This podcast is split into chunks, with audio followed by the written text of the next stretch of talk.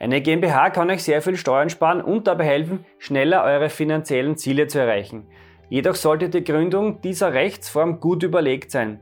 In diesem Video möchte ich nun auf fünf Punkte eingehen, die du bei der Gründung einer GmbH im Blick haben solltest. Wer Steuern versteht, kann Steuern sparen. Herzlich willkommen zu einer neuen Folge vom Steuerpodcast mit deinem Steuerberater Roman Jagersberger. Der Podcast für Unternehmer, Selbstständige, Investoren und Interessierte. Mein Name ist Roman Jagersberg, ich bin strategischer Steuerberater in Österreich und unsere Kanzlei hat sich auf Unternehmen und Investoren spezialisiert, die ihre Steuerbelastung und Firmenstruktur optimieren möchten.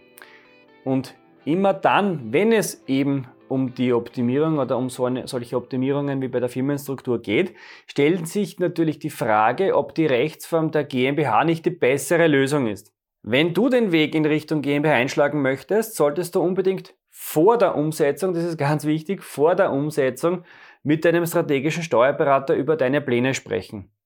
In meiner Beratungspraxis kommt es nämlich sehr häufig vor, dass neue Mandanten mit einer schon bereits vor kurzem gegründeten GmbH zu mir kommen und dann die weitere strategische äh, Ausrichtung besprechen möchten. In den meisten Fällen ist das ja in Ordnung so.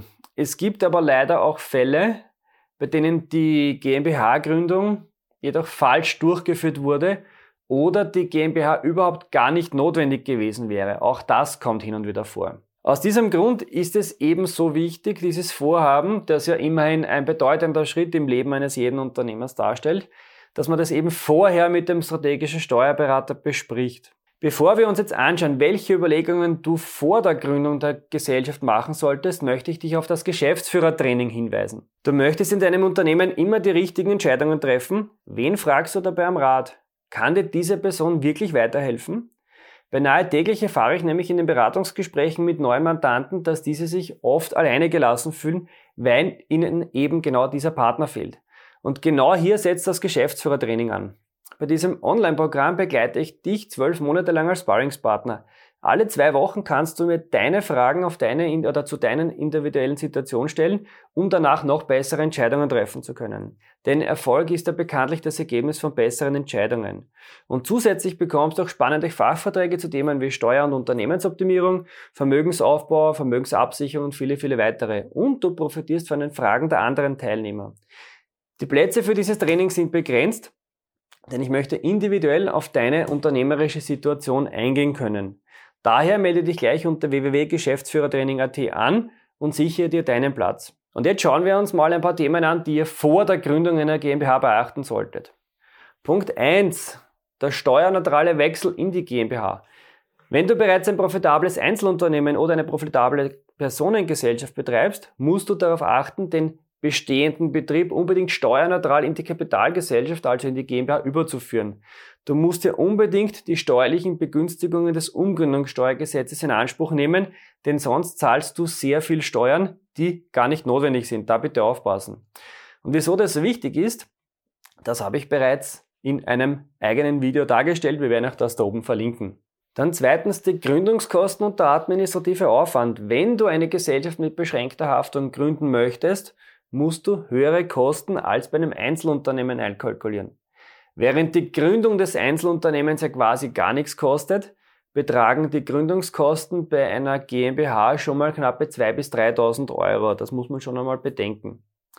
Und dann natürlich auch die laufenden administrativen Kosten. Die, die laufende Administration einer Gesellschaft verursacht nämlich ebenfalls höhere Kosten.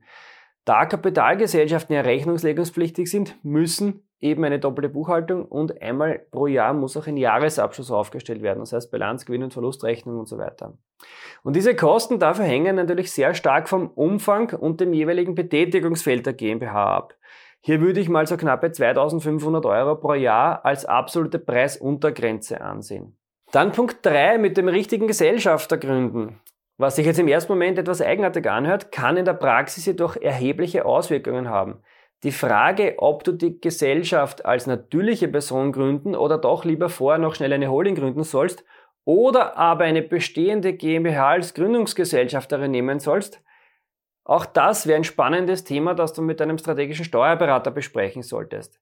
Setzt euch zusammen und besprecht eure Möglichkeiten oder deine Möglichkeiten in Ruhe, um hier die für dich richtige Entscheidung zu treffen. Ich unterstütze euch natürlich gerne dabei. Wenn die Gründung nämlich erst einmal durch ist, wird es schwierig und vor allem sehr teuer, weitere Anpassungen durchzuführen. Der nächste Punkt, Punkt 4, wohl überlegt gründen. Wurde die GmbH erst einmal im Firmenbuch eingetragen, ist es natürlich nicht mehr so einfach, diese wieder loszuwerden. Hast du deine Gesellschaft zu schnell gegründet und merkst dann, dass du sie eigentlich gar nicht benötigst, stehen dir meistens nur zwei Möglichkeiten zur Verfügung. Entweder du versuchst die leere Gesellschaft, also den Firmenmantel, zu verkaufen, oder du beschließt die Liquidation der Gesellschaft. Und da ein Käufer für die Gesellschaft nur selten gefunden wird, wird meistens der Weg des Liquidationsverfahrens eingeschlagen. Dieser ist jedoch langwierig und natürlich auch wieder mit Kosten verbunden. Und wenn du dich nicht sicher bist oder wenn du unsicher bist, ob eine GmbH die richtige Rechtsform für dich ist, kannst du mich natürlich gerne kontaktieren. Den Link dazu findest du unten in der Videobeschreibung. Und Punkt 5, nicht zu schnell verpartnern. In der Praxis sehe ich nämlich sehr häufig, dass relativ rasch mit Freunden, Bekannten Geschäftspartnern und so weiter, eine Gesellschaft gegründet wird. Was zu Beginn voller Euphorie losgeht, kann jedoch bald ins Gegenteil leider umschlagen. Und eine Trennung wird später meistens kostspielig und behindert die unternehmerische Entwicklung.